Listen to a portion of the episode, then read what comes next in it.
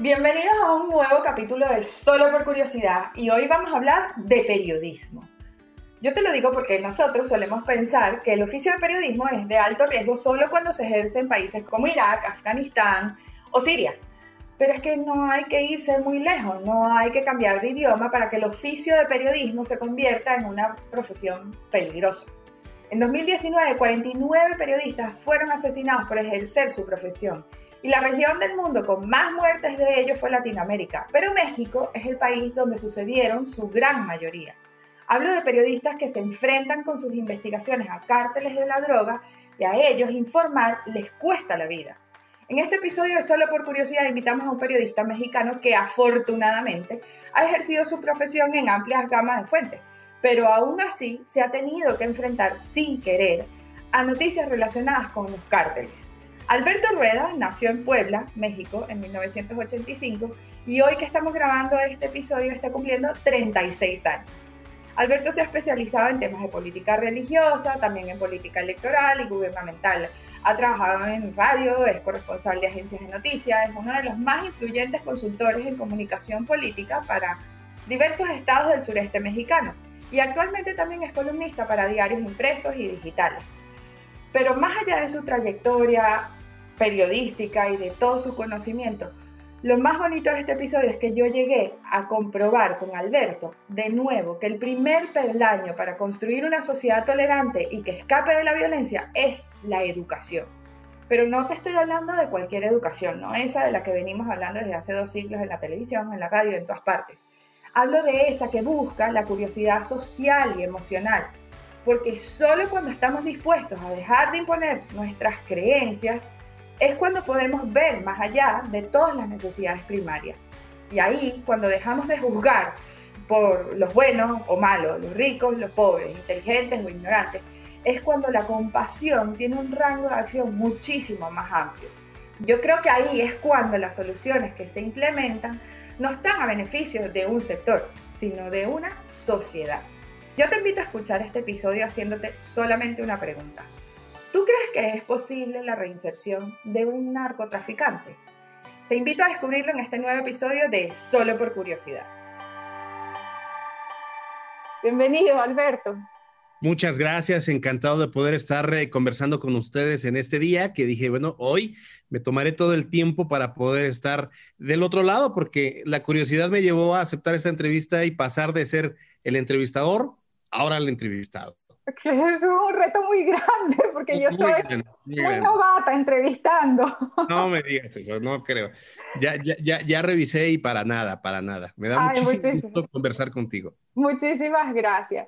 Mira, Alberto, yo a mí me gustaría que tú me hicieras, quizá, no sé si es fácil hacer un breve resumen, pero creo que es importante contextualizar porque no todo el mundo conoce cómo funcionan los cárteles de droga en México, porque es una historia que tiene mucho tiempo, o sea, tiene mucha historia hacia atrás. Y pareciera que recientemente o de unos años para acá se han hecho muchísimo más violentos de lo que eran hace años, pero la realidad es que hay que contextualizar para poder entender el sitio en donde estamos hoy en día. Definitivamente. Eh, bueno, el problema del narcotráfico en México no es un tema reciente, desafortunadamente es un, tema eh, o un fenómeno que eh, fue escalando desde los años 80, desde el sexenio de Carlos Salinas de Gortari, finales del 80 y, e inicios del 90, es donde empiezan a crecer los cárteles de la droga con mayor presencia. Hablamos de que se, empezó se empezaron a conformar células en la zona del Golfo, en la zona del norte y luego en la zona del centro. Fue abarcando todo el territorio mexicano de sur, centro a norte. Y eh, porque al final en México tenemos eh, una característica muy especial, que es que somos vecinos con Estados Unidos, que es Estados Unidos el eh, mayor consumidor de drogas en el mundo. Entonces, estos cárteles primero fueron auspiciados por algunos otros que ya existían desde Medellín, Colombia, del propio Colombia y de países de Centroamérica que hacían el trasiego de la droga hacia Estados Unidos pasando por México. Y obviamente los cárteles vieron o las primeras cabecillas de los grandes cárteles como el Cárdenas, este, el propio Chapo en aquel momento y, las primeras estructuras criminales de la droga, pues ven eh, que, antes eh, trabajaban como facilitadores, pues encuentran un nicho de mercado interesante y deciden ser ellos los propios productores y los propios distribuidores de drogas a Estados Unidos. Entonces, con el paso del tiempo, eh, el, fenómeno se fue agudizando porque después de Carlos Salinas llega se genera toda esta situación compleja en México con el asesinato del entonces candidato Luis Donaldo Colosio, quien era eh, virtualmente el sucesor de Carlos Salinas, llega Ernesto Cedillo de última hora,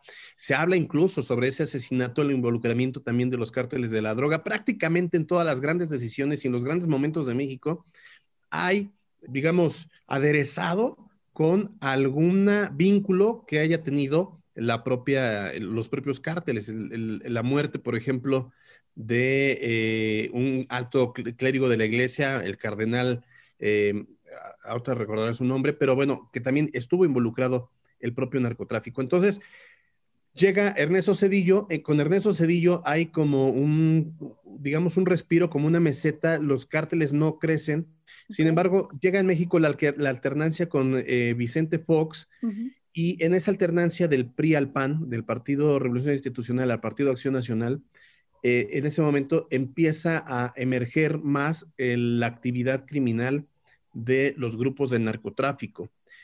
Y después de ese periodo, pero todavía lo que se sabía entre líneas era, o, el secreto a voces era que al final los gobiernos, tanto del PRI y luego este primer gobierno del PAN, pues habían finalmente logrado acordar con el narcotráfico para que hubiera eh, pues un control para que no se saliera de las manos del Estado mexicano como tal, como gobierno. Entonces hacían alianzas con los propios líderes de la droga para que en el territorio no hubiese mayores complejidades. Sin embargo, llega Felipe Calderón y él emprende lo que él denomina la lucha contra el narco, la, la lucha, la guerra contra el narco. O sea, es una guerra frontal donde toda la fuerza del Estado mexicano la direcciona a erradicar o intentar erradicar eh, el, narcotráfico, que ya para esos momentos estamos hablando del año 2006 al 2012, ya para ese momento, pues eh, el tema de la droga en México y de los grupos criminales ya era apabullante. Y entonces se genera esta guerra contra el narcotráfico que deja miles y miles de muertos y resulta contraproducente por lo que, porque lo que se demuestra es más bien no la fuerza del Estado, sino la fuerza de los grupos de la droga que pueden doblegar al Estado. Y me parece que este es el momento más álgido y más complejo que se vivió en, eh, en, materia de narcotráfico, de crimen organizado, de todo lo que conlleva, porque no solamente es el trasiego de droga, la producción de droga, sino la captación de, digamos, recursos humanos, de, em, la cooptación, de la manera en como los, grupos criminales cooptan a los propios policías. Digo, hay policías en México que llegan a ganar de 8 a 12 mil pesos y obviamente pues los cárteles de la droga ofrecen cinco veces más en un día. Entonces es una situación compleja. El problema se agudiza con Felipe Calderón, termina el sexenio de Felipe Calderón, llega Enrique Peña Nieto otra vez del PRI y el problema no mejora, al contrario, se, sigue agudizando. O sea, quiere decir que al final la lucha o la guerra contra el narcotráfico que implementa Felipe Calderón, pues realmente fracasa, no sirve de mucho. Y luego... Una demostración de fuerza sí fue una demostración de fuerzas donde el Estado mexicano pues no sale el mejor parado, porque incluso hoy en día, eh, ya, llegaremos a este punto, pero bueno, pues hoy en día se sabe de los probables vínculos del ejército, incluso con estos mismos grupos eh, delincuenciales. Y después, eh, en el, sexenio de Enrique Peña Nieto, se trata de apaciguar la situación, pero se vive un sexenio también lleno de sangre. Y cuando creíamos que había una alternativa y que estábamos viendo la luz al final del túnel en este fenómeno del narcotráfico, con eh, el presidente Andrés Manuel López Obrador, que desde la campaña contra Felipe Calderón y, desde, y después con Enrique Peña Nieto ya era candidato. Finalmente, a la tercera, Andrés Manuel López Obrador logra ganar la presidencia. Él asegura que al siguiente día va a terminar con el tema de la inseguridad y del narcotráfico, porque, insisto, el narcotráfico es solo una ramificación, o sea, es es un tronco del cual genera una ramificación de muchos otros delitos, como es guachicoleo, que es el robo de hidrocarburos, el huachigaseo, que es el robo de ductos de gas, o sea, uno es el, robo de ductos de gasolina, otro de, ductos de gas, el secuestro, la extorsión, el derecho de piso, o sea, es una infinidad de delitos que están, eh, que giran alrededor del propio narcotráfico. Y con la llegada de Andrés Manuel López Obrador, la verdad es que la cosa no mejoró, al contrario, empeoró. De hoy en día, lo que, el, número de muertos que en su momento hubo por la guerra contra el narcotráfico en seis años de Felipe Calderón, los estamos viviendo en tan solo dos años de Andrés Manuel López Obrador. Ahora, hay una relación también muy estrecha entre el, apoyo o la coordinación que tengamos con el vecino del norte, con Estados Unidos. Y es entendible que en el momento en que coinciden los gobiernos de Felipe Calderón, Enrique Peña Nieto con Barack Obama, hay algún tipo de colaboración para pues, intentar erradicar precisamente la lucha eh, eh, o, neutralizar a los grupos criminales dedicados al trasiego de droga. Cuando llega en el momento de Trump con Peña Nieto y luego Trump con Andrés Manuel, pues se vuelve un desastre porque la, verdad es que no fue necesariamente la prioridad ni de uno ni de otro, ni, de Donald Trump en su momento, ni de Andrés Manuel eh, en, México. Entonces, hoy se espera, obviamente, que haya una eh, colaboración entre los gobiernos de Andrés Manuel López Obrador y de Joe Biden, que, bueno, pues eh, es uno de los temas que están en la agenda bilateral, el tema de migración, el tema de medio ambiente, el tema de COVID en este momento, que pues, son los temas prioritarios, pero el tema de la seguridad, cuando se habla de seguridad entre eh, los países del norte, Canadá, Estados Unidos y México, siempre estará en la agenda el tema, obviamente, del narcotráfico. Ahora yo te pregunto, tú, tú cumples 35 años hoy en día y yo mm, sabiendo cómo son los países de Latinoamérica, donde realmente yo vengo de Venezuela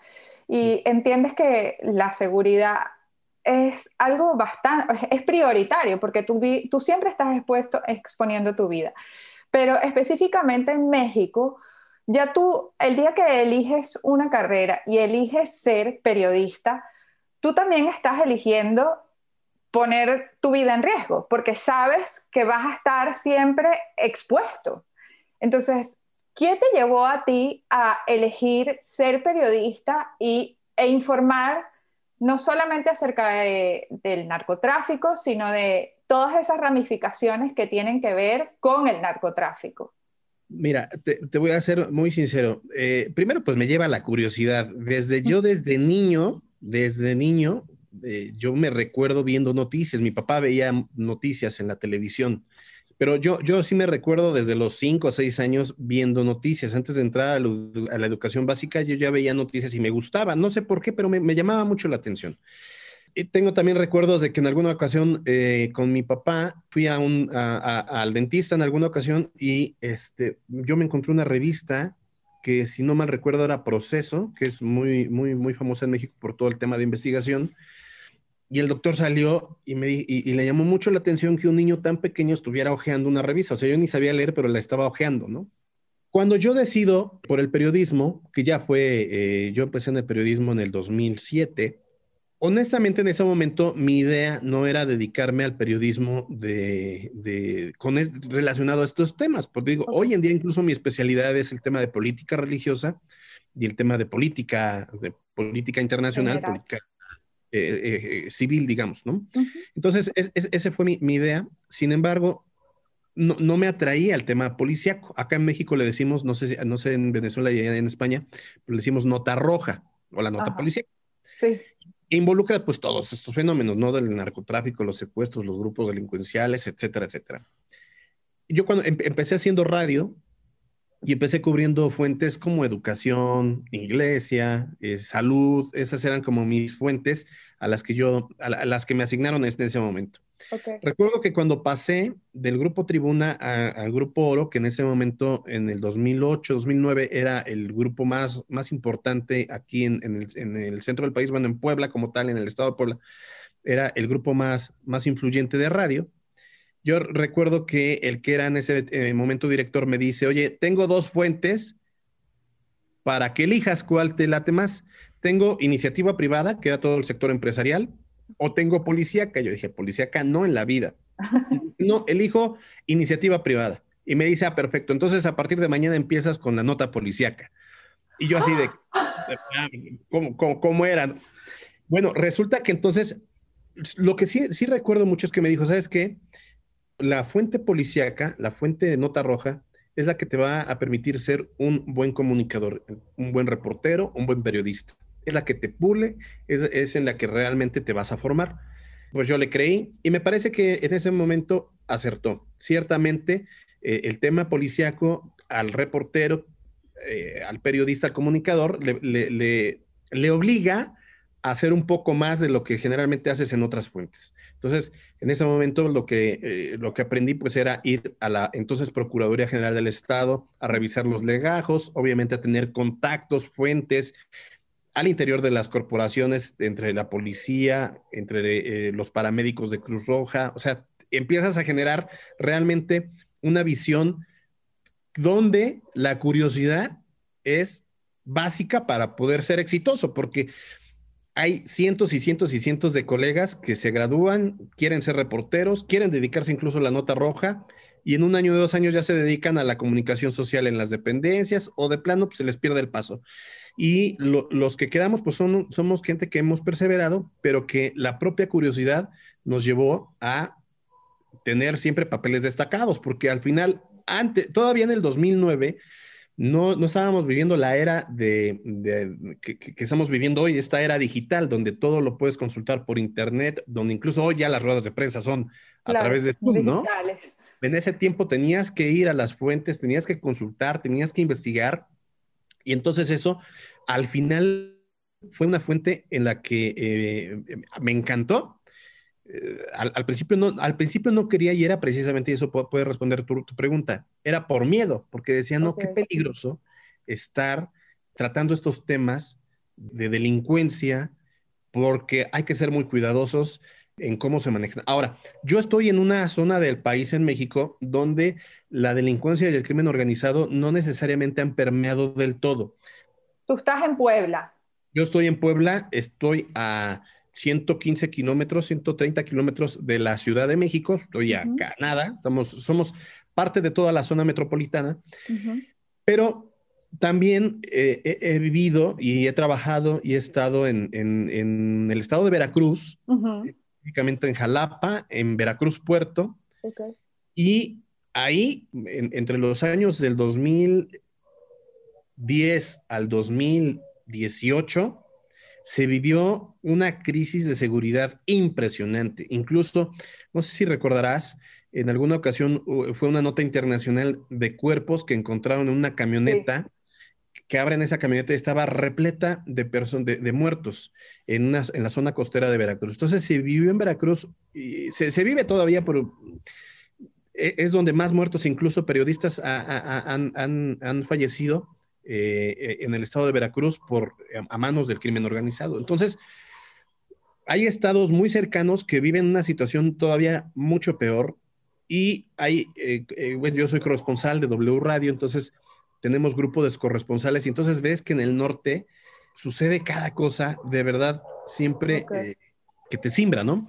Entonces estamos en el norte con estados como Nuevo León, como Sinaloa, Tamaulipas, el propio Chihuahua y otros estados donde están eh, eh, en Sonora, Sinaloa, que están viviendo, eh, siguen viviendo situaciones muy complejas. Eh, recuerda que en el norte del país sucedió lo de la, masacre eh, a la familia Levarón y en el sureste, lo que es Veracruz, obviamente Tamaulipas, Guerrero, esa franja, también están en una situación compleja. Entonces, en Puebla, que vivimos? En el centro del país vivimos sí ya con grupos de, narcotráfico. En la propia Ciudad de México hay grupos muy específicos que operan en toda esa área metropolitana, Toluca, Ciudad de México, hacia Morelos, Cuernavaca, eh, Guerrero, Acapulco.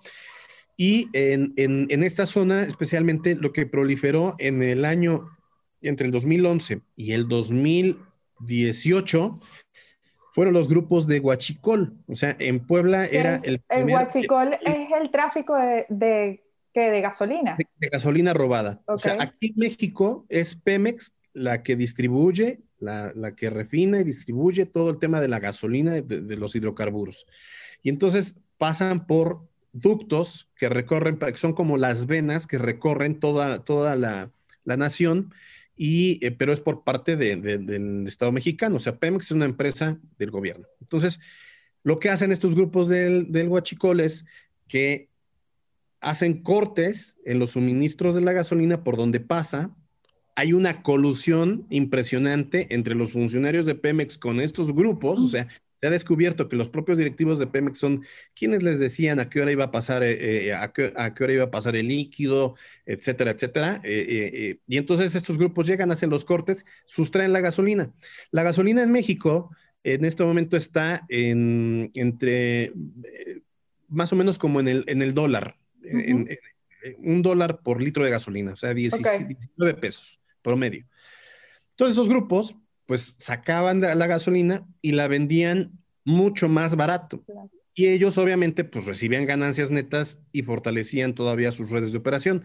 ¿Para qué ocupa este dinero los grupos del narcotráfico? Pues para contratar mucha más gente, para comprar armas, para comprar tecnología, para comprar unidades móviles, vehículos, etcétera, etcétera, y fortalecer su estructura criminal. Entonces, bueno, pues la situación es complicada, pero aprendes a lidiar con ello. Claro, pero se me ocurren muchas cosas porque me quedan muchas dudas respecto a todo el panorama, pero si volvemos a ti, cuando, vamos a decir, de forma obligada te, te, te ponen a cubrir la nota roja, ¿de qué forma abordas el tema con tanto miedo? Porque en ese momento tú sientes que la curiosidad te tiene que llevar a una investigación exhaustiva para poder entender creyendo en lo que tú has visto en televisión, en revistas, en lo que te has dejado llevar, o sencillamente tienes que abordar la noticia en ese momento desde el no sé nada, me tengo que, me, tengo que meter de lleno aquí aunque me dé miedo. ¿Cómo lo haces? ¿Cómo abordas eso? Yo en lo personal no soy, no, no, soy un periodista independiente, yo trabajo para diversas eh, empresas de la comunicación como es Televisa, W Radio, escribo tengo columnas para medios impresos y digitales, columnas de opinión. Obviamente dependerá de la línea editorial que tu medio marque. Hay medios que son especializados en los temas de nota roja, de crimen. Y entonces ellos pues no tienen como mucha opción. Aparte son gente ya muy especializada en, cómo abordar esos temas. Sin embargo, también son eh, eh, colegas que están mucho más expuestos y que de una u otra manera han sido amenazados. ¿Qué ha pasado en México con el periodismo de, de, seguridad o, de nota roja o policíaca o de narcotráfico? Bueno, que en muchas ocasiones los, eh, se descubrió un fenómeno interesante. Los propios periodistas se convertían en voceros de las propias organizaciones criminales. Eh, se tuvo que tomar una serie de decisiones importantes eh, a nivel nacional en cuanto a los medios. No, no, e, eran como aquellos acuerdos no escritos. Pero bueno, lo que estaba sucediendo en, su momento era que llegaba un grupo criminal, colgaba a personas supuestamente del otro grupo y les dejaban una famosa cartulina, los, los pinchaban y les dejaban una cartulina y esa cartulina era un mensaje para el grupo criminal contrario que estaban peleando la plaza. Entonces, ¿qué ocurría? Pues el reportero se descubrió o, se sentó ahí la duda de que el, el reportero era realmente el emisario y publicarlo en su portal, publicar esa nota, pues era tanto como hacer una apología del delito y aparte era como seguir eh, promoviendo eh, que, siguieran ocurriendo este tipo de, actos violentos, porque después el, ese mismo grupo, el grupo, digamos, el remitente, volvía a hacer un acto de violencia similar o de otro tipo o colgaba cartulinas y entonces ya los medios se, estaban convirtiendo al dar la noticia de se encontró una manta en tal vialidad que decía tal cosa dirigido a tal cártel, pues ya se estaba convirtiendo el medio de comunicación y el, propio periodista en el mensajero, eh, en el corre y dile de, de estos grupos. ¿Tú crees que eso sucede porque esos reporteros o esos periodistas terminan sintiéndose afines a la lucha de esos cárteles? ¿Es por miedo a la represalia o porque sencillamente consideran que esa es la forma de hacer su trabajo? Hay varias, varios aristas, pero una de ellas es que al principio, pues ellos consideraban que era la forma de hacer sus chambas, ¿no? Porque al final el trabajo del periodista es informar y comunicar.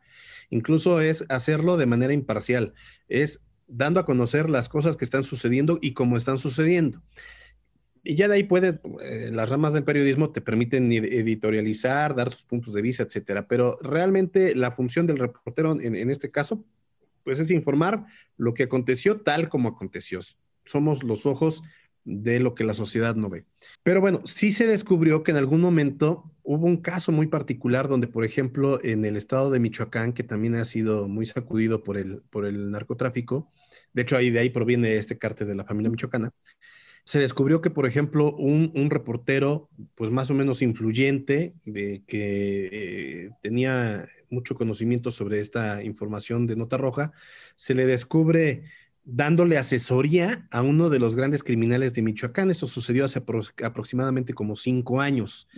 Entonces se, descubren unos videos como él, el periodista está sentado eh, con, eh, con, el líder criminal, el líder del narcotráfico, y está eh, pues prácticamente asesorándole de cómo, le está dando una estrategia de cómo potenciar su mensaje a través de los medios de comunicación. Y luego se, algunas otras investigaciones habrían descubierto cómo los grupos criminales tienen una lista, una lista de medios a los que se les da algún tipo de apoyo. Entonces, no hay que perder de vista que el trabajo del periodista siempre es importante y que estos son, e, en, este caso de la lista, pues es un supuesto de lo que puede estar pasando y que no podríamos perder de vista. Pero al final lo que también es cierto es que algunos otros periodistas que han dicho la verdad han sido asesinados solamente por eso, por decir la verdad, por eh, difundir lo que realmente está pasando, por hacerle saber incluso al gobierno federal eh, de la situación que se vive en tal territorio y por esta situación, por cumplir con su trabajo, pierden la vida. Yo tengo una anécdota. Hace algunos años era, era época de, Navidad y fin de año. Yo cubriendo eh, eh, la nota policíaca me llaman y me dicen hay un, hay un enfrentamiento en un punto de la ciudad. Hay balazos, hay que ir. Entonces yo agarro y me traslado y llego a la zona y entonces estaba el ejército, estaba la policía judicial en ese, en ese tiempo, eh, hoy, es policía ministerial, estaba la policía del estado, estaba la policía del municipio, estaba todo allí desplegado, todo un operativo, y empezamos a escuchar los balazos. O sea, cuando llega, llegamos al punto, es que estaban buscando a, unos sujetos pues dedicados al crimen organizado. Incluso había una camioneta, una camioneta tipo suburban y dentro habían armas de grueso calibre. Yo era la primera vez que veía ese tipo de armas, ya después pues obviamente vi muchas más, ¿no? Pero era la primera vez que yo había visto armas de grueso calibre este, dentro de esa camioneta, había sangre, los tipos los estaban buscando dentro de una fábrica, etcétera, etcétera.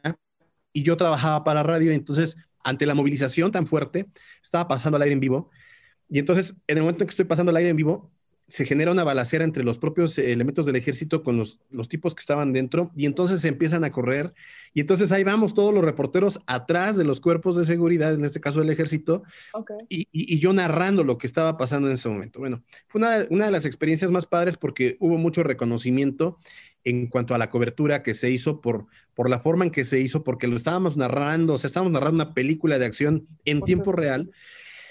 Y ya cuando pasa toda la adrenalina te das cuenta, pues cuánto en riesgo te pusiste en su momento, ¿no? Porque dices, a ver, qué necesidad de andar corriendo atrás y, en un intercambio de balazos, ¿no? Pero eso no lo piensas en ese instante. No lo piensas en ese instante, obviamente, pero es parte de la formación que te da. Y ya después, en el tema, en, quienes eh, seguimos, eh, yo seguí muchísimos, muchísimos años. Hoy en día incluso todavía cubro algunas cosas en el tema de, de delincuencia, pero este, sí en ese momento eh, me encantó, empecé a leer mucho sobre el tema de seguridad, sobre el cómo abordar estos temas, y luego se empezaron a dar en muchas partes de la República, incluyendo el centro del país, se empezaron a dar talleres, foros, cursos, diplomados del periodismo de nota roja. Me acuerdo de uno en especial que se llamaba eh, eh, Periodistas cuidando periodistas, de la forma en cómo debes actuar cuando existen un tipo, de, e, ese tipo de coberturas, eh, cómo abordar los temas, cómo cuidarte, cómo no exponerte, porque al final los grupos delincuenciales pues actúan pues a veces de manera irracional y... Y tú también te conviertes en parte de esa irracionalidad sin quererlo. Y exactamente, ¿no? Te ves como envuelto en una situación. Claro. Acá en México hemos manejado mucho entre compañeros, entre colegas, en que queremos eh, periodistas, no queremos héroes, o sea, queremos que al final los propios comunicadores regresen a casa, regresen a hacer su vida, sigan contando las historias, pero que eso no implique el que tengan que poner su vida en riesgo. Me parece que es una línea muy delgada y me parece que tiene que ver mucho, sí, con la curiosidad, pero también tiene que ver mucho con el sentido común. O sea, no, no puedes ser tú eh, portavoz de una lucha que ni es tuya de una lucha que incluso el propio Estado mexicano pues ni quiere afrontar o la, afronta a medias, ¿no?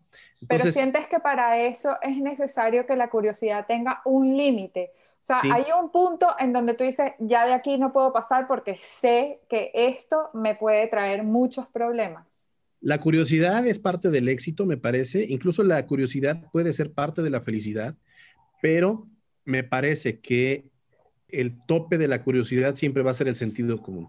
O sea, por mucha curiosidad que yo tenga de lanzarme al vacío, pues mi sentido común me dice, pero espérate, o sea, lanzarte al, vacío puede ser padre si vas a caer en, un, en, en, en, el agua, en un lago, en una laguna, en el mar, pues a lo mejor te salvas, pero a lo mejor y no. Entonces, sí, la curiosidad es importante, pero el sentido común es lo que permite mantenerte a salvo. Yo tengo, la, yo tengo una teoría que es que todos nacemos súper curiosos. Pero hay un momento en donde la curiosidad tiene que pasar a ser más una curiosidad emocional que una simple curiosidad, porque cuando tu curiosidad emocional está activa, tú logras reconocer cuál es, a dónde te está llevando ese instinto. Y esa es la razón por la que yo siempre promuevo que la curiosidad emocional genera compasión, porque en ese momento donde tú estás diciendo es el sentido común el que te está diciendo, no, allí no, es porque tú emocionalmente estás racionalizando lo que tu cuerpo te está, la señal que tu cuerpo te está mandando, te está diciendo, eso es sumamente peligroso, te tienes que frenar, hasta ahí no puedes llegar, echa para atrás y esa, vamos a decir, como ese raciocinio en donde tomas la decisión de aquí no, voy a ir para atrás, yo siento que es un poco también de autocompasión, porque al final tú siempre vas a querer ir a más, tú siempre vas a querer ser el héroe de la situación porque tú quieres hacer mejor tu trabajo, porque tú quieres salir y en todos los medios ser reconocido, pero llega un punto donde tú te estás auto, o sea, es una autocompasión contigo mismo, diciendo, hasta aquí puedo llegar, o sea, yo me tengo que proteger a mí y esta es mi acción, esto es lo que yo voy a ejercer, esta es la acción que yo voy a cuidar por mí. Eh, y creo que es como el resultado de esa curiosidad que no es la curiosidad simple del instinto que te está llevando a algo, sino es una curiosidad más emocional del momento.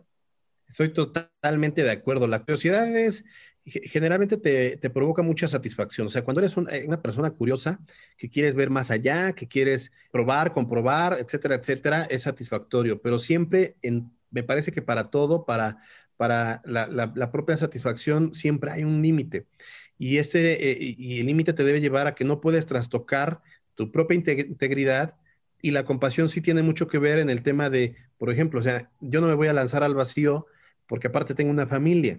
Por supuesto. Puede generar satisfacción y si todo sale bien va a estar padre, pero ¿qué tal que no? Y la compasión tiene que ver también con lo que va a pasar con el otro. tus acciones siempre van a, siempre repercuten de una u otra manera, de forma directa o indirecta, en terceras personas y siempre debe ser medido. La compasión con el sentido común, me parece que eso te lleva a tomar mejores decisiones, porque a veces la, curiosidad puede ser muy impulsiva y al ser muy impulsiva puedes eh, pues, generar alguna transgresión a terceras personas y puedes generar un efecto negativo al que tú estabas eh, considerando, ¿no? Entonces, estoy totalmente de acuerdo en que sí debemos ser curiosos, pero debemos también eh, tener una pizca. A esa, curiosidad debemos aderezarle con un poco de prudencia para que las cosas resulten bien. Y ahora, si estamos hablando de compasión, hay, hay algo que a mí siempre me ha llamado muchísimo la atención, que es que en México, en Colombia, incluso en Venezuela, son muchas las veces que esos grupos, vamos a llamarle grupos de narcotráfico, de asesinos, de sicarios, actúan, vamos a decir, como en, comunidad, en comunidades y mm, ejercen presión, yo le llamo psicología del terror, pero al mismo tiempo esa gente que vive alrededor de ellos son los que los cuidan, los que los protegen y a veces no necesariamente es por terror. Hay mucha gente que siente compasión por todas esas personas que pertenecen a esos grupos que causan el terror. Entonces, ¿qué conlleva, por ejemplo, tú que lo has visto y lo, lo has analizado y has leído sobre el tema, lo vives de cerca, ¿qué conlleva a una persona a proteger y a sentir compasión por gente que genera tanto terror, o sea, que, que actúa de esa manera? Es que al final eh, son, forman grupos, forman hermandades y hay afinidad entre ellos, o sea, es decir, por ejemplo, yo me siento, me siento afín a un grupo de periodistas, de un, de un grupo de comunicadores como tú, como muchos otros más, ¿no? Siempre hay esa, afinidad y entonces te sientes pertenecer a un grupo. En tu familia perteneces a un grupo, a ese grupo y hay filiación, hay fraternidad, hay hermandad entre ese grupo, en ese caso tu familia. Y entonces en los grupos criminales, pues también eh, forma parte de esa afinidad, de esa empatía entre ellos mismos. O sea, se cuidan entre ellos mismos porque forman parte de un grupo que tiene un objetivo que no es lícito, que no es bueno, pero bueno, para ellos es su objetivo. Ahora te decía yo al inicio, por ejemplo, hay, la, situación eh, de la inseguridad y del narcotráfico en México es muy profundo y tiene muchas aristas. ¿Por qué se generan estos grupos criminales? Porque hay mucha pobreza, porque hay mucha desigualdad, porque te hablo de policías que en algunos municipios pueden llegar a ganar solo 5 mil pesos al mes, imagínate, estamos hablando de que serían 250 dólares más o menos, y en los grupos del, crimen organizado les dan, este, pues les pagan millones. Cantidades enormes de eso. Y hay una afinidad incluso, eh, no sé si recuerdas, eh, eh, hay el efecto Robin Hood, pero no sé si recuerdas que cuando la aprehensión del Chapo, aquí, la segunda aprehensión del Chapo Guzmán, ya hoy este, encarcelado en Estados Unidos, pero generó un, efecto en México de que ya no sabías pues de qué lado estaba la sociedad, porque mucha gente estaba apoyando al Chapo. Ahora con el tema de la pandemia en México, el, el cártel empezó a entregar apoyos antes que el gobierno. Fue el narcotráfico quien empezó a entregar apoyos ahí en sus comunidades. Pero eso es para generar, perdona, eso es para generar empatía o eso tiene, eso, esa ayuda se la van a cobrar a esa gente. esa es mi pregunta. Las dos cosas. Es que lo que te voy a decir, ¿tú crees que esa gente va o cree que el narcotráfico es malo? No es que sean ellos narcotraficantes, ni es que ellos estén matando. O sea, la gente se ve beneficiada por la acción bondadosa y empática de estos grupos que sí le apoyan cuando el Estado mexicano no les apoya pasó, y, así pasan muchas cosas. Hay algún tipo de, tragedia, un, desastre natural, y antes que llegue el Estado a ayudar, llegan esos grupos de narcotráfico a apoyar a esas comunidades. En, esta comunidad, este, Badiraguato, eh, de donde es el Chapo Guzmán, pues la gente estaba muy, o sea, la gente ama al Chapo Guzmán porque el Chapo Guzmán les pavimentó, les creó escuelas, hospitales, les, construyó una infraestructura que por muchos años de gobiernos del PRI, después de gobiernos del PAN y hoy de gobierno de Morena, pues no, no, habían visto. Entonces, lo que hacen los grupos es que quieren generar empatía y después, obviamente, pues la, gente, ¿tú crees que aquellas personas, aquellos padres de familia que tengan un hombre adolescente y que ese, ese muchacho adolescente diga, pues yo me voy a unir a las filas del cártel tal, ¿tú crees que los papás se los van a impedir?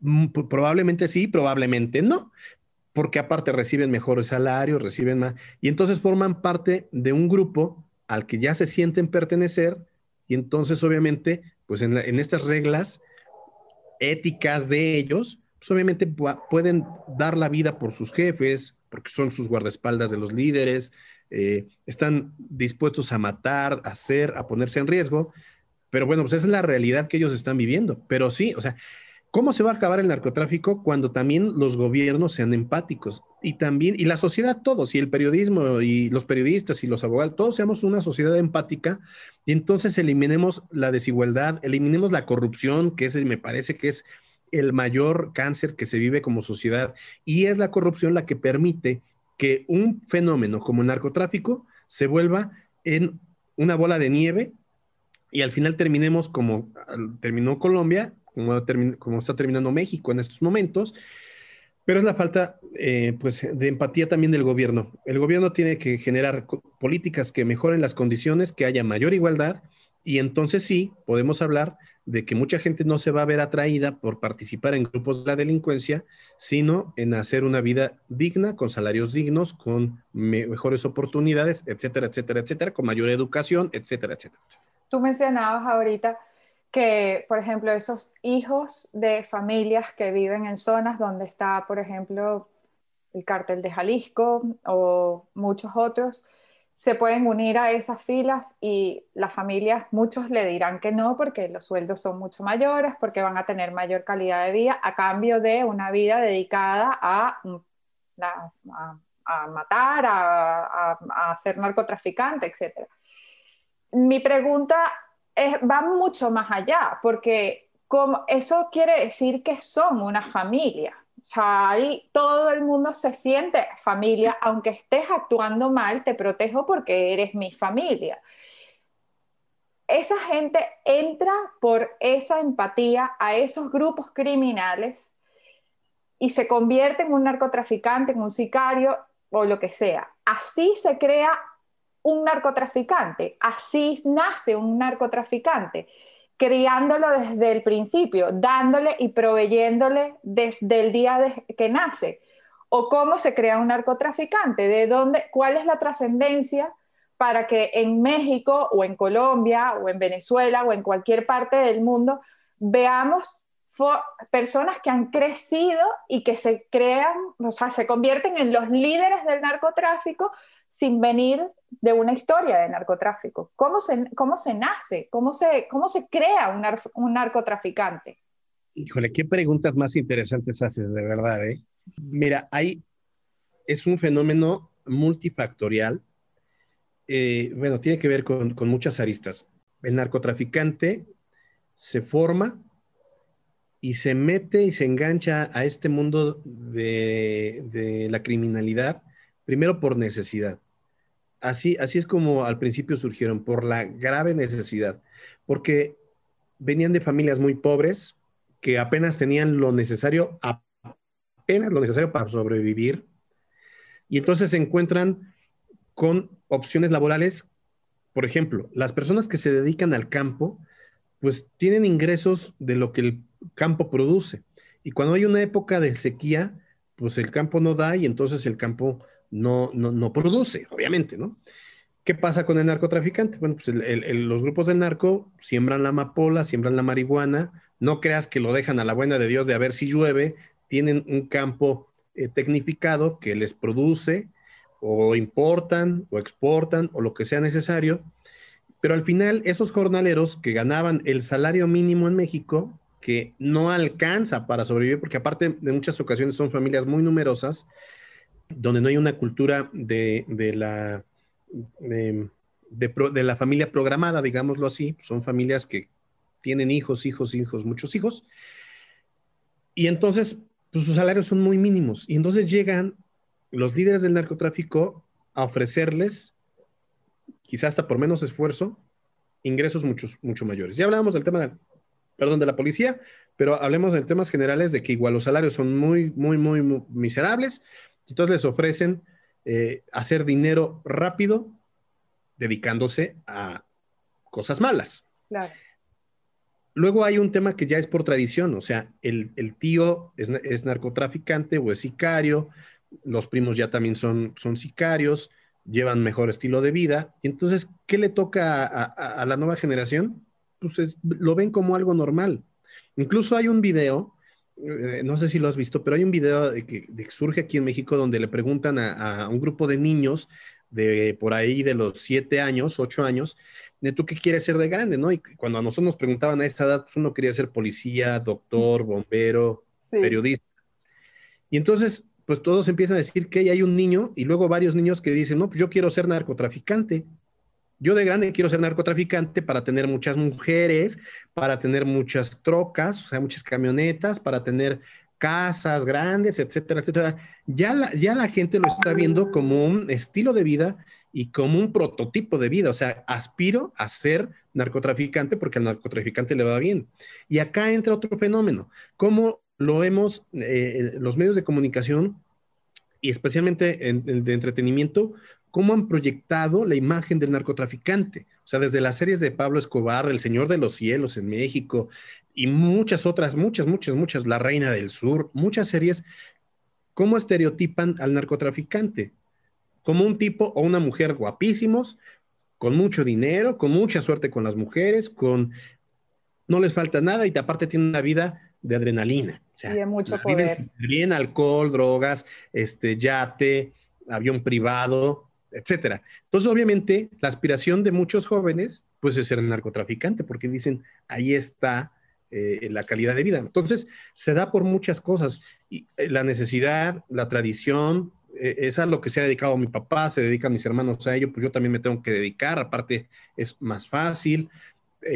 la falta de estudios conlleva precisamente también dedicarse a eso. Hoy, hoy lo que dicen es, a ver, yo nada más tengo la educación básica, nadie me va a contratar si solamente tengo la educación básica. Esto ocurre en las zonas rurales, ¿no? En los pueblos, en las comunidades. Entonces lo que dicen es, pues no tengo los estudios y si alguien me va a contratar, pues me va a pagar mucho menos. Si ya un doctor, un doctor de especialidad o un alguien con alguien con doctorado, pues con maestría, con licenciatura, ya de por sí los salarios no son los mejores en México. Imagínate a alguien que solamente tiene la educación básica. ¿Qué es lo que hace? Bueno, pues para vivir bien se tendría que se va a dedicar a, formar parte de los grupos criminales, sin tomar en cuenta que obviamente exponen su vida, ¿no? Sin tomar en cuenta que exponen su libertad, porque al final, pues, la, justicia, de una u otra manera, hay gobiernos en los estados que sí actúan y esto conlleva pues desarticular estas bandas y a dónde terminan, pues terminan en la cárcel, terminan muertos por sus propios compañeros porque no hay lealtades, o sea, si hablamos de que hay empatía, no necesariamente hay lealtades porque teniendo un arma si te enojas pues lo matas, ¿no? Y no hay ley, fuera de la ley pues no hay ley. Entonces es un, es un territorio sin ley. Entonces, insisto, son muchos, muchos, muchos aristas y al final, pues no solamente son los que se dedican de lleno a la venta, al trasiego, a cuidar, a matar como sicarios, sino al final también hay otra ramificación de funcionarios del gobierno, policías, empresarios y muchos más que al final también forman parte de una u otra forma de estas estructuras criminales. Claro, pero al final todo se traduce en dinero. O sea, porque estamos hablando que que yo admiro a ese tío, a ese padre, a ese familiar, es porque, por el dinero que tiene y el poder que tiene. Yo me meto a narcotraficante porque eso me da un sueldo mayor. Me, me vuelvo un sicario porque eso va a, vamos a decir, va, le va, va a mantenerme a toda mi familia. Al final todo se traduce en dinero. ¿Qué pasa si llega un gobierno que logra esa igualdad de la que tanto hablamos y promueve esa empatía? Esas personas, es, eh, esas personas de esos grupos criminales, es posible reinsertarlos en la sociedad. O sea, uno puede reinsertar a esa gente y cambiar esa mentalidad. Porque entonces, si eso es así, ¿por qué no se ha hecho? Pues lamentablemente entre los grupos criminales y los grupos políticos, pues no hay mucha diferencia. Siempre hay mucha avaricia. Eh, no hay que olvidar que sí es, el, es el dinero lo que les mueve, pero también es el poder, pero también es este, pues sí, la propia avaricia. Y entonces entre, entre dos, eh, grupos, que es el grupo político con el grupo criminal, tienen muchas coincidencias en esas partes. Se necesita de mucha voluntad política. Y en México, desde el 2000, bueno, básicamente desde el 2000, Ah, hubo alguien que llegó y que manejó un mensaje de esperanza y de que las cosas iban a cambiar y que había que erradicar la corrupción y que era la mafia, de que los gobiernos eran la mafia del poder y perdió en el año 2006 eh, las elecciones y volvió a repetir en el 2012 con ese mismo discurso de ya no más lo mismo, es la mafia del poder, hay que erradicar la corrupción. Eh, los grupos criminales van a dejar de matar cuando les demos mejores condiciones y cuando hagamos una eh, actuemos con amor y abrazos, no balazos, y volvió a perder ese candidato y en el 2018 volvió a competir por tercera ocasión y ganó. Entonces todos dijimos, es la esperanza de México porque el mensaje era de conciliación, de paz, de no más corrupción. Y nos encontramos que al final esa esperanza resultó ser más de lo mismo, incluso corregido y aumentado. La corrupción sigue campante como siempre, la delincuencia no se pudo eliminar, no se ha podido controlar, no se ha logrado eliminar. Se muestra el propio presidente saludando a la mamá del Chapo Guzmán, al Chapo le dice casi don Joaquín, eh, o sea, vemos que no hay la voluntad política. Si, si, no lo logramos con el PRI y no lo logramos con el PAN, y aquel que era el personaje más esperanzador de verdaderamente cambiar la realidad del país resultó ser más de lo mismo, pues se nos agotaron las opciones, ¿no? Pero, hay gente que habla. Sí, sí. Hay gente que habla de forma, vamos a decir, simplista, diciendo que la solución del problema es legalizar los, narco o sea, los narcóticos si esa podría ser una solución, legalizar todos los narcóticos y implantar una política de reinserción, ¿tú crees que el resultado sería positivo? Yo eh, eh, digo, si hablamos desde el punto, eh, desde mi punto de vista personal, me parece que puede ser parte de la solución. No sería la solución toda, pero sí sería una parte de la solución. En México ya se aprobó el uso de la marihuana para eh, uso medicinal y lúdico en muy bajas eh, eh, dosis, ¿no? Okay. Pero veo que hay muchos intereses de por medio. O sea, veo que cuando se tocan estos temas, como también la despenalización del aborto, como el matrimonio igualitario, siempre hay una serie de intereses de todos los sectores, de la iglesia, del sector empresarial, del sector académico, del sector político, de muchos sectores de, las organizaciones no gubernamentales, y entonces no logramos ponernos de acuerdo. Yo creo que en México se requiere de un verdadero estudio a fondo, donde formen parte de ese estudio todos estos sectores, los grandes académicos, los grandes pensadores, los grandes intelectuales, los propios especialistas en la materia de narcóticos, que se haga una evaluación profunda, abierta, transparente y que se tome la mejor decisión. Pero al final, esto se puede lograr con tan solo con la buena voluntad, con la curiosidad de querer cambiar las cosas, pero no se ha hecho porque hay siempre intereses. Y luego no hay que olvidar otra cosa. México, lamentablemente, y muchos países de, de Centroamérica, pero especialmente México, que es el vecino, el país que está junto a, pues depende mucho también de las decisiones que tome Estados Unidos. No, no, no, no, no, hay, no hay que ser tan ingenuos. O sea, al final, eh, en, temas bilaterales siempre se espera el visto bueno del gobierno de Estados Unidos.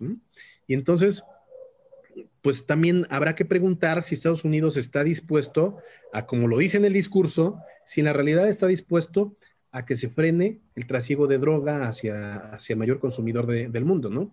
Entonces tiene que ver con, muchas, muchas aristas, pero eh, por algo se debe empezar. Digo, si ya han pasado muchas décadas haciendo lo mismo, con los mismos resultados, yo creo que la lógica, el sentido común llevaría a comenzar a, tomar decisiones diferentes para encontrar resultados diferentes. Alberto, yo no puedo dejar de ser un poco más personal en esto y nosotros en este momento estamos hablando de una política, vamos a decir, de abrazos, de conciliación, a nivel nacional para poder solucionar cosas como esta. Y yo creo que es algo que se debe conversar no solamente para México, sino para todos los países que tienen problemas de narcotráfico. Pero ya, si yo te lo pregunto a ti, ¿tú podrías ser empático con un narcotraficante o con un sicario de alguno de los cárteles de drogas? ¿Tú podrías sentir empatía por alguno de ellos? Yo creo que no. Por la, eh, entendería, quizá, quizá, lo que más me limitaría a mí, mi, mi, mi, personalidad es pues, entender que su realidad, quizá adversa, quizá no, pues lo llevó a, a, ello, ¿no? Como a mí me llevó la vida al periodismo, pues a ellos los llevó a ser narcotraficantes, pero definitivamente no habría una empatía absoluta porque al final eh, la empatía tiene que ver con el, el pensar, no pensar igual, sino la empatía tiene que ver con el compartir valores. Y entonces el tema del narcotráfico pues carece de muchos valores. ¿Y podría sentir compasión por él? Sí, compasión sí, definitivamente sí, sin que eso me lleve a estar de acuerdo a lo que se dedique. Porque, insisto, es lo que te decía al inicio, o sea, quizá lo, lo más empático que podría hacer es el compadecerme de qué lo llevó a dedicarse al narcotráfico. Y las historias... la compasión no es aceptar, al final es eso, ser compasivo no necesariamente tiene que ser aceptar y estar de acuerdo. Claro. Creo que conlleva una acción más que conlleva la comprensión y una acción para ayudar a ese prójimo o entender yo qué puedo hacer por, por mí bajo unas circunstancias como ella. Pero muchas personas a veces hablamos de empatía pensando que esa puede ser la solución. Y fíjate que nosotros lo hemos hablado todo, todo, o sea, todo el, todo el episodio, toda la entrevista. Y quizás ahí es donde está la razón. A lo mejor no, no necesitamos gobiernos empáticos, a lo mejor necesitamos gobiernos compasivos, en donde aprendamos a ver que la realidad del prójimo es muy distinta a la nuestra y que mientras tengamos la suficiente curiosidad como para comprenderla, quizás vamos a tener suficientes herramientas para cambiarlas. Sí, estoy completamente de acuerdo. Yo creo que si, si lográramos esto que dices, eh, seríamos un mundo mejor. Y no vayamos lejos, ¿no? Eh, si sintiéramos compasión por los demás, yo creo que el coronavirus ya se hubiera acabado. Por lo menos se hubiera ya controlado, ¿no? O sea, pero somos tan egoístas, tan poco empáticos y tan poco compasivos que hoy en día pues seguimos inmersos en una pandemia porque no hemos logrado esto que tú dices, ¿no? El ponerse en los zapatos del otro, el entender que las acciones eh, individuales repercuten de una u otra forma en la realidad colectiva. Eso no lo logramos entender. Y entonces sí, los gobiernos eh, en España, en Venezuela, en Estados Unidos, en México, en muchas de las ocasiones terminan por no ser empáticos. Digo, ya lo vimos con el presidente de Estados Unidos saliente, ¿no? Eh, con Donald Trump que fue un hombre eh, pues el menos empático y el menos compasivo que ha tenido Estados Unidos y que hemos visto en las últimas décadas a nivel global. Y, este, y pues lleva a la polarización, lleva a la división, genera más problemas que soluciones. Al final termina por ser parte del problema y no parte de la solución. Y la compasión debe, eh, eh, debe generarnos la motivación de que siendo compasivos, siendo empáticos, podemos hacer de nuestro entorno algo mejor. Y a lo mejor no, es, no, no, no debemos eh, pensar en que nuestra empatía y nuestra compasión va a cambiar el mundo, pero va a empezar por cambiar nuestro entorno, nuestra familia, nuestro trabajo, nuestras relaciones de amistad, nuestros grupos de amigos. Es decir, si empezamos a cambiar nosotros, si cambiamos este chip, es muy probable que lo contagiemos y que hagamos otro virus, el virus de la compasión, y que lo esparzamos por todo el mundo, desde la unipersonalidad, o sea, desde la individualidad de los actos.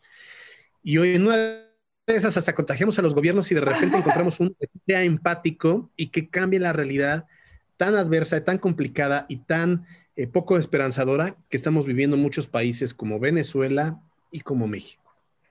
Wow, muchísimas gracias por esta entrevista, Alberto. La verdad es que mm, bueno, es un tema muy amplio y, se podría hablar durante muchísimas horas acerca de esto, pero creo que hemos condensado lo más importante de la historia de, de, México en un pedacito y probablemente también de la historia de muchos países latinoamericanos que pasan por el mismo cáncer que estamos, del que estamos hablando. Así que muchísimas gracias por compartir este día conmigo y bueno, espero que pases un súper feliz cumpleaños.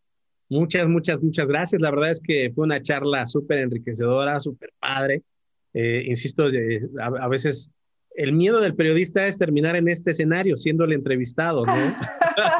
Pero fue una experiencia padrísima. Espero que te haya ido bien y no te haya puesto en malos aprietos. Esto ha sido un experimento solo por curiosidad. Si quieres conocer un poco más de la investigación, pasa por nuestra página web www.soloporcuriosidad.com. Este espacio fue producido por Mariel Sofía Rodríguez y dirigido por Bungaloo Agency. Gracias por escucharnos. Para el próximo, más y mejor. Adiós.